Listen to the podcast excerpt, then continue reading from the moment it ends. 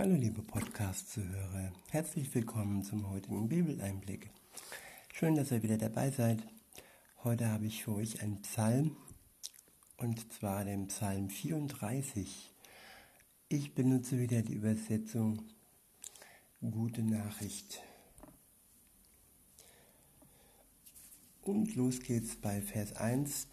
Der erste Abschnitt ist überschrieben mit von Ängsten befreit von David. Er dichtete dieses Lied, als Abimelch ihn fortgejagt hatte, weil David sich vor ihm wahnsinnig gestellt hatte. Tja, das ist erstmal eine Aussage, die äh, mag verwirren. Aber ich denke, äh, wenn man sich wahnsinnig stellt, ist das besser, wie wenn man ähm, wahnsinnig auf jemand losgeht und wahnsinnig ähm, ja, böse Dinge tut. Ich denke, das Stellen an sich ist einfacher und besser wie, wie andere Dinge, die anderen schaden.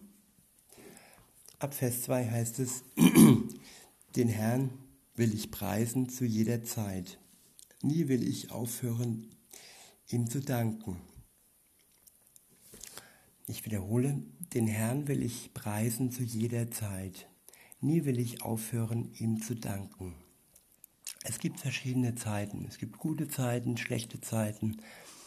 Und wenn sich hier David wirklich dazu entscheidet, den Herrn zu jeder Zeit zu danken, und dann ist das wirklich eine Ansage, die wirklich äh, zeigt, dass er sich an Gott wendet wann immer auch das nötig ist und nicht nur zu guten Zeiten, auch zu schlechten Zeiten, ähm, eben komplett im Leben einbezogen. Und das möchte Gott, dass wir ihn wirklich einbeziehen in unser Leben, egal wie es im Moment steht, ob es gute oder schlechte Zeiten sind, in denen wir uns befinden.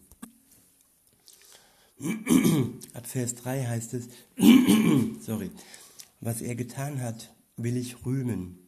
Hört es, ihr Unterdrückten, und freut euch.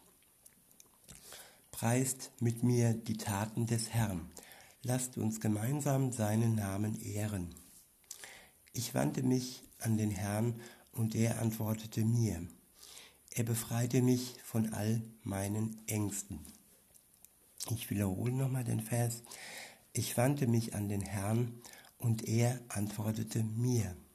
Er befreite mich von all, von allen meinen Ängsten. Der erste Schritt ist, dass wir uns an den Herrn wenden. Wir können nicht erwarten, dass er uns hilft, ohne dass wir wirklich eine Beziehung zu ihm eingehen, ohne dass wir uns zu ihm wenden. Er möchte wirklich, dass wir ihn ansprechen, dass wir ihn im Gebet darum bitten, dass er uns befreit. Und dann wird er wirklich Wort halten und wird uns von unseren Ängsten befreien. So hatte er es auch bei David getan. Ab Vers 6 heißt es, wenn ihr zum Herrn blickt, dann leuchtet euer Gesicht euer Vertrauen wird nicht enttäuscht. Ich wiederhole nochmal, wenn ihr zum Herrn blickt, dann leuchtet euer Gesicht. Euer Vertrauen wird nicht enttäuscht. Es passiert also auch was Äußerliches. Nicht nur im Inneren werden wir verändert, sondern wir leuchten. Und ja, es ist eine Sache, die dann auch sichtbar wird im Gesicht sichtbar wird für andere. Und er wird unser Vertrauen nicht enttäuschen. Wenn wir uns ihm anvertrauen, dann wird er das für gut heißen und wird unser Vertrauen nicht enttäuschen. Ist das nicht eine gute Aussicht? In Vers 7 heißt es, hier steht einer, der um Hilfe rief. Der Herr hat ihn gehört und ihn aus jeder Bedrängnis gerettet. Ich wiederhole, hier steht einer, der um Hilfe rief. Der Herr hat ihn gehört und ihn aus jeder Bedrängnis gerettet. Ja, es geht darum, dass man sich so ausdrückt, wie, wie man es kann. Und manchmal kann man nur um Hilfe rufen. Und es ist jetzt nicht erforderlich, dass man das laut tut, aber es ist immer erforderlich, dass wir authentisch sind und dass wir uns so artikulieren, wie es in unserer Situation ja gerade passt. Und der Herr wird uns hören, egal ob wir laut oder leise rufen. Und er wird uns aus jeder Bedrängnis retten, genauso wie er es auch bei David getan hat. Er hat ihn gerettet. Und er wird auch uns retten, wenn wir zu ihm rufen. In Vers 8 heißt es, alle, die dem Herrn gehorchen, umgibt sein Engel mit mächtigem Schutz und bringt sie in Sicherheit. Ich wiederhole, alle, die dem Herrn gehorchen, umgibt sein Engel mit mächtigem Schutz und bringt sie in Sicherheit.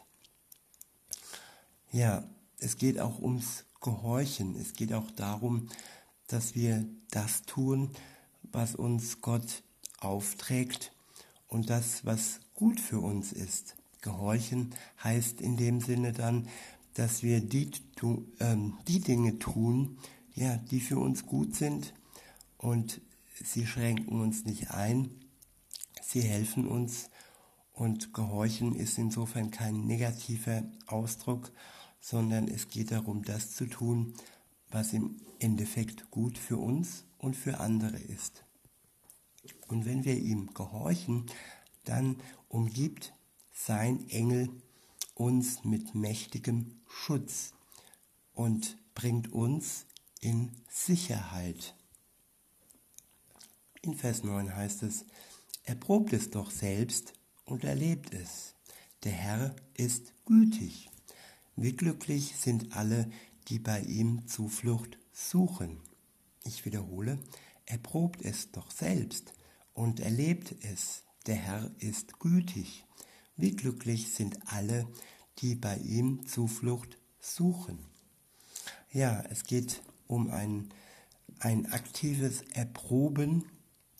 Es geht nicht nur um das ähm, von Gott hören, sondern es geht auch darum, dass wir seine Macht erproben und dass wir ihn dann auch erleben, dass wir seine Güte spüren und erleben und dass wir im Endeffekt dann glücklich werden, wenn wir bei ihm Zuflucht suchen und dann auch Zuflucht finden.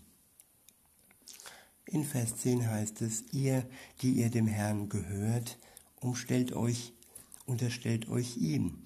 Wer ihm gehorcht, kennt keine Not.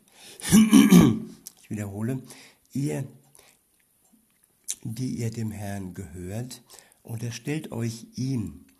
Wer ihm gehorcht, kennt keine Not. Da ist jetzt die Frage, gehörst du dem Herrn? Hast du dich ihm geschenkt? Hast du dich ihm übergeben? Bist du sein Eigentum? Hast du dich ihm hingegeben? Das ist auch ein, ein Schritt, der wichtig ist. Und ohne diesen ist es auch nicht ähm, ja, möglich, dass er uns helfen kann, wenn wir nicht sein Eigentum sind. Ja, bei Menschen ist das nicht so, aber bei Gott denke ich, wer sein Eigentum ist, der kann nur Gutes erwarten, der kann nur Gutes erfahren. Wir, wir gehören dann ihm und er wird das nicht ins Negative und ins Schlechte führen, sondern ja, ja, wir sind einfach nur bei ihm dann zu Hause. Und wenn wir uns ihm unterstellt haben, wenn wir ihm gehorchen, dann werden wir keine Not erfahren. Und auch wenn es ähm, äußerlich so aussieht, als wenn wir in Not sind, sind wir trotzdem bei ihm in Sicherheit. In Vers 11 heißt es, selbst starke Löwen leiden oftmals Hunger, doch wer zum Herrn kommt, findet alles, was er zum Leben nötig hat. Ich wiederhole, selbst starke Löwen leiden oftmals Hunger. Doch wer zum Herrn kommt, findet alles, was er zum Leben nötig hat. Ja, wir müssen dann uns um nichts mehr sorgen. Wir werden alles haben, was wir zum Leben benötigen. Das ist vielleicht nicht immer das, was wir erwarten, aber trotz allem wird es das sein, was wir brauchen. In Vers 12 heißt es dann, kommt, junge Leute, hört mir zu. Ich will euch sagen, was es heißt, Gott ernst zu nehmen und mit ihm zu leben. Wollt ihr von, euren, von eurem Leben etwas haben und möglichst lange glücklich sein? Dann nehmt eure Zunge gut in Acht damit ihr nicht lügt und niemanden verleumdet. Kehrt euch vom Bösen ab und tut das Gute. Müht euch mit ganzer Kraft darum, dass ihr mit allen Menschen in Frieden lebt. Wer Gott gehört und wer mit ihm unterwegs ist, der hat wirklich den Wunsch, mit allen Menschen in Frieden zu leben der ist nicht streitsüchtig und der versucht wirklich kein Krieg in Beziehungen einfahren zu lassen. Das kann sein, dass man Dinge klärt, dass man Dinge erklärt. Das kann aber auch sein, dass man auf Abstand geht, weil man, weil man den Eindruck hat, dass das Gegenüber einfach nicht Frieden haben möchte. Und zum Krieg gehören ja immer zwei. Und wenn wir selbst dann ähm, den Frieden suchen, dann heißt das dann, dass wir eben dem anderen kein Kanonenfutter geben, keine Angriffsfläche geben und dass er wirklich ähm, einsieht, früher oder später, dass ja, wir friedlich gesinnt sind und auf seine Provokationen nicht eingehen. Und das alles bekommen wir, wenn wir uns wirklich zu Jesus bekennen, wenn sein Geist in uns wirken kann, dann bekommen wir, wie gesagt, die Bereitschaft, in Frieden zu leben. In Vers 16 heißt es, der Herr hat ein offenes Auge für alle, die ihm die Treue halten und ein offenes Ohr für ihre Bitten. Er ist uns gegenüber offen. Er sieht uns und er hört uns. Und das ist eine Sache gerade jetzt und heute, gerade in schweren Zeiten, ist es wirklich gut und tröstlich zu wissen, dass er uns sieht und dass er uns hört. In Vers 17 heißt es, denen, die Böses tun, widersteht er und lässt die Erinnerung an sie mit ihnen sterben. Doch wenn seine, doch wenn seine Treue, Treuen rufen, hört er sie und rettet sie aus jeder Bedrängnis. Da ist der Unterschied zwischen den Bösen, die bewusst Böses tun wollen, weil sie denken, sie möchten es. Und ähm, ja, die Erinnerung an sie wird mit ihrem Sterben vergehen. Und das lässt Gott so zu, das lässt Gott so verlaufen. Doch wenn seine Treuen rufen, hört er sie und rettet sie aus jeder Bedrängnis. Ja, wichtig ist, dass wir ihm treu bleiben, dass wir nicht nur heute, sondern auch morgen und auch übermorgen zu ihm stehen und nicht von ihm lassen und dass wir wirklich täglich uns ihm hingeben. In Vers 19 heißt es, wenn sie verzweifelt sind und keinen Mut mehr haben, dann ist er ihnen nahe und hilft. Ich wiederhole, wenn sie verzweifelt sind und keinen Mut mehr haben, dann ist er ihnen nahe und hilft. Tja, Verzweiflung und Mutlosigkeit sind kein Grund für Gott, dass er uns seine Hilfe verwehrt. Es ist einfach wichtig, dass wir ihm treu sind, dass wir ihm vertrauen, dass wir in einer Beziehung mit ihm stehen und dann wird er uns wirklich täglich neuen Mut und neue Zuversicht zukommen lassen.